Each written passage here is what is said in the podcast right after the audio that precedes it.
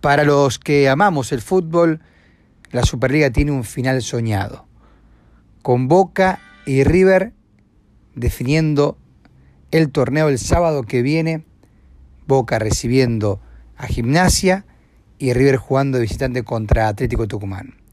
Estas últimas fechas de la Superliga Argentina y sobre todo la que queda, se transformaron en la mejor serie para ver semana a semana. Atrapante, con protagonistas que se destacan por sus actuaciones en el rectángulo de juego y directores técnicos muy detallistas que lograron tenernos atentos a este desenlace imposible de dejar de mirar. Se termina una jornada y automáticamente querés ver la otra, casi como estar enfrente de tu televisor con una aplicación que te pone un capítulo y cuando termina te da 10 segundos que no alcanzas ni a levantarte de tu sillón para que comience el otro. Así está el torneo en la República Argentina. El guion dice que River va primero con 46 puntos y Boca segundo con 45. Diferencia mínima con tres unidades por disputarse.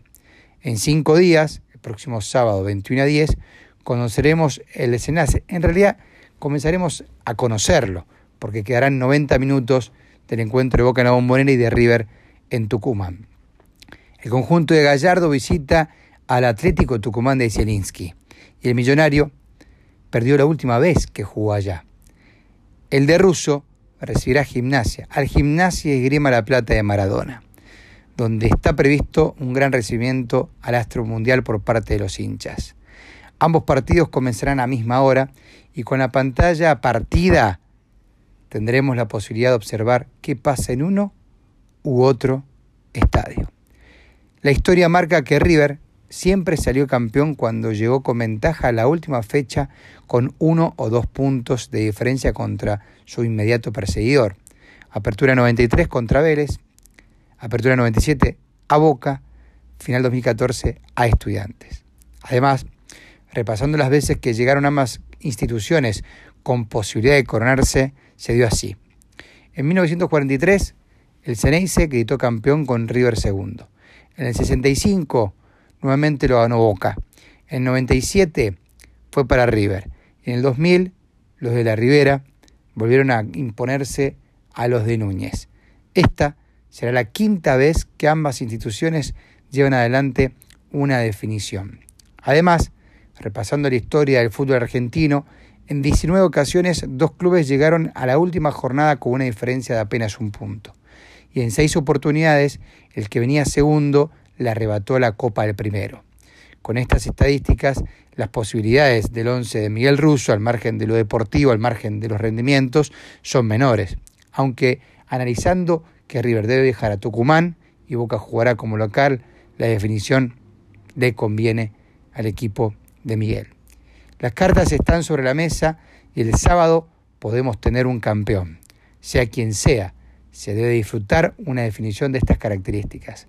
Mientras, para ir calmando la ansiedad, se puede disfrutar del debut de ambos en la Copa Libertadores, pero claro, con jugadores alternativos o mayoría de suplentes. Boca visita mañana a Caracas en Venezuela y River el miércoles jugará contra la Liga Deportiva de Quito allá. Ante semejante desgaste, ambos entrenadores parecen decididos a guardar sus mejores hombres para la definición del sábado próximo. Ninguno quiere dar ventajas y la cabeza está puesta en la Superliga. Con la gloria a la vuelta de la esquina, ambos planteles tienen los mismos objetivos en ambas competiciones. Ganar es la palabra que los obsesiona. Sin embargo, solo uno podrá levantar la copa de la Superliga.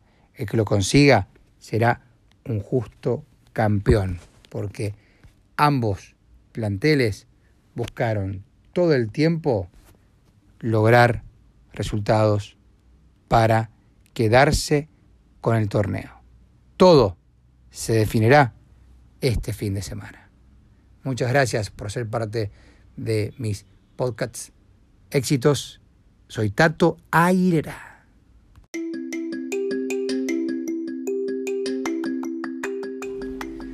Boca Juniors, justo campeón de la Superliga 2019-2020, con 24 participantes eh, en un torneo que dio cuatro plazas a la Copa Libertadores de América, cinco a la Sudamericana y los tres descensos que se definirán cuando la Copa Superliga termine, teniendo en cuenta el párate que tenemos por el coronavirus en la República Argentina. Boca y un mano a mano final ante River, ganándole el torneo de mañana soñada.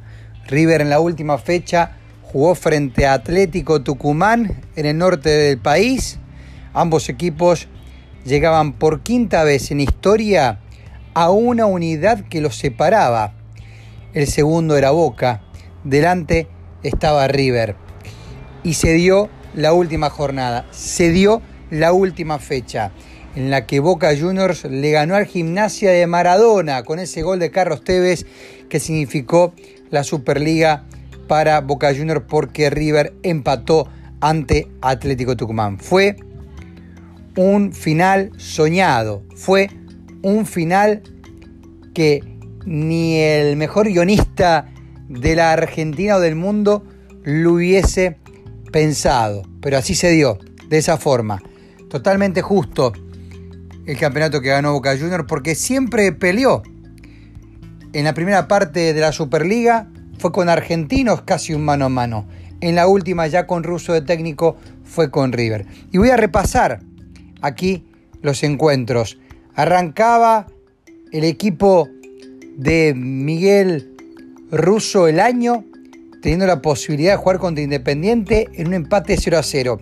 ¿Por qué marco esto?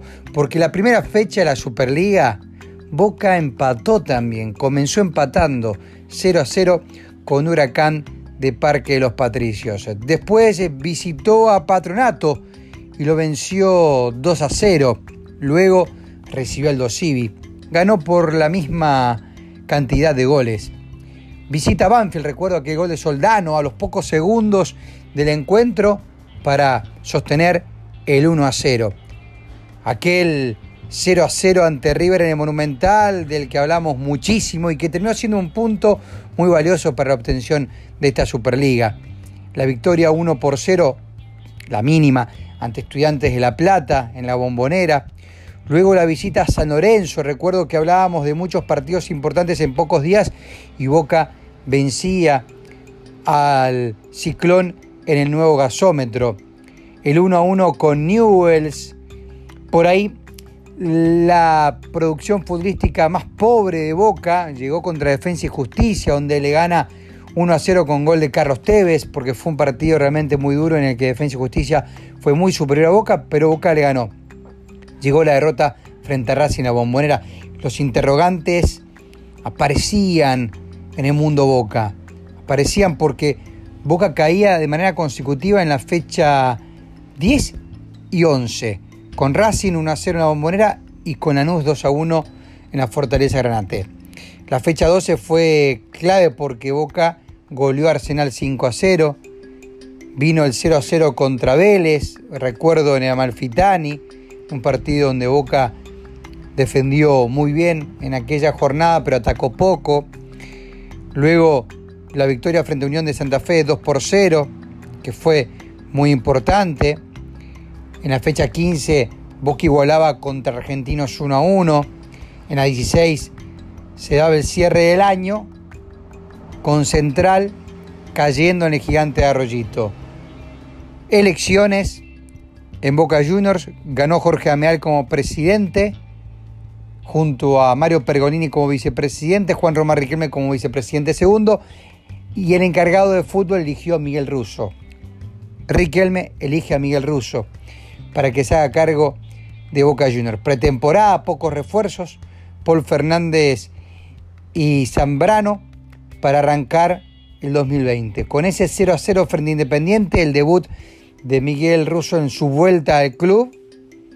Luego llegó la visita ante Talleres. Creo que este duelo, el partido con Talleres y el triunfo de Boca Juniors ante conjunto cordobés de 2, 2 a 1, le dio una fisonomía al equipo que se fue sosteniendo y fue creciendo en cuanto mm, a lo que Boca Juniors pudo lograr, que fue justamente el sostener un 11, casi confirmarlo fecha tras fecha, empezaron a hacer de memoria muchos apellidos y la confianza fue elevándose. Ese 2 a 1 contra Talleres en Córdoba, luego el 2 a 0 ante Atlético Tucumán, el 4 a 0 contra Central Córdoba, el 3 a 0 ante Godecruz en la Bombonera, como el triunfo ante Colón de Santa Fe, le empezó a dar a Boca una vida futbolística que muchos creían no tener. Porque realmente Boca llegó justamente al final del torneo con la posibilidad de jugar partidos fundamentales. Ese triunfo frente a Colón lo dejó recontra bien posicionado para el tramo final, para lo que fue justamente la última posibilidad de tener a Boca con chance de ser campeón. No podía dar un paso en falso, jugaba bajo presión en todos los encuentros y Miguel Russo le dio una tranquilidad al equipo que se fue viendo fecha tras fecha. Bueno, él fue el encargado de decidir en la última jornada de este torneo de la Superliga conseguida por Boca Juniors el 11 y esa ilusión de ser campeones. La ilusión de ser campeones lo dejaba Boca Juniors enfrentando a Gimnasia y Grima La Plata. Y voy a recordar el equipo campeón, como luego también voy a recordar el plantel de Boca Juniors de este torneo conseguido, de este campeonato que logró el conjunto Ceneice. En esa última jornada, con la posibilidad de llegar a un torneo muy sufrido, pero con la ilusión de ganar. Andrada, Buffarini, Zambrano, Alonso, Fabra, Salvio, Campuzano, Paul Fernández, Villa, Tevez y Soldano. Después entraron Capaldo, Reynoso, Ávila fue un partido duro, difícil, complicado, pero que Boca sacó adelante. El remate de Tevez le dio el torneo y Boca empezó a gritar, dale campeón. El dale campeón de Boca, el dale campeón de un equipo, de un plantel, el dale campeón del pueblo Ceneice, que obviamente todos disfrutamos y todos tuvimos la posibilidad de vivir en la bombonera. Inolvidable partido, inolvidable Superliga, inolvidable torneo de Boca Juniors. Inolvidable, para mí, Andrada fue la gran figura de Superliga y después Carlos Tevez también se transformó en un jugador fundamental. Fueron los dos puntos más altos que tuvo Boca Juniors a lo largo de esta Superliga 2019-2020. Y ese torneo que será para Boca Juniors inolvidable por cómo se lo ganó a River, por cómo fue campeón, nos deja a todos con la felicidad de haber terminado un año futbolístico que no había sido el mejor. Pero claro, ¿cómo olvidar ese Boca? ¿Cómo olvidar ese Boca que tuvo a Esteban Andrada como jugador que más minutos disputó junto a Julio Buffarini, a Gustavo Alfaro como técnico primero con 16 fechas disputadas y a Miguel Russo como entrenador de Boca. Andrada, el que más disputó junto a Ufarini, 20 encuentros, dos sin goles. Fabra, Reynoso, 18 partidos, Fabra dos tantos, Reynoso uno. Tevez, que se transformó junto a Andrada en los más importantes del equipo, 17 juegos, 9 goles convertidos. Salvio, 17 encuentros y 6 tantos conquistados. Villa, 17 fechas disputadas y 2 conquistas. Izquierdos también la misma cantidad de partidos, 17 y un gol. Hurtado 14, un tanto. Lisandro López 14, un gol. Alonso 14, no convirtió. Marcone también 14 duelos, tampoco tuvo la posibilidad de convertir. Soldano 13 y 2 goles. 13 para Alexis McAllister que se fue, recuerden, al, Brighton cuando arrancaba el 2020. Convirtió un tanto. Campuzano 13 encuentros, 13 también para Capaldo, sin goles para los dos. 13 Ávila, convirtió Juanchope 5 goles, 12 para Zárate, 2 tantos, Obando 11 no convirtió, Paul Fernández 7, un gol, Almendra 6, un tanto, De Rossi 5, más 5 no hicieron goles, Gols 4 tampoco convirtió, Marcos Díaz 3, no le hicieron goles y tampoco hizo uno, Weigan 3, no convirtió goles, Gastón Ávila 1 y Zambrano 1. Este fue el plantel campeón del fútbol argentino. Estos fueron los jugadores que representaron a Boca Juniors en el campeonato conseguido en este año.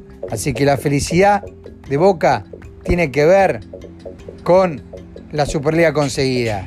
Y aquí un tema de cumbia bostera para cerrar el campeonato de Boca.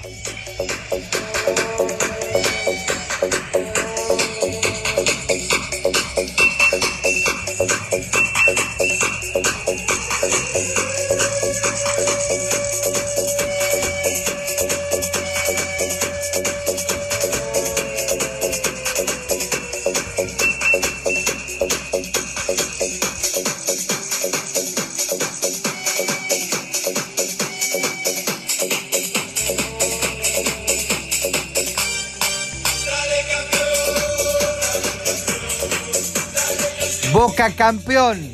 Superliga 2019-2020. Qué alegría recordarla. Aguante Boca. Dale campeón.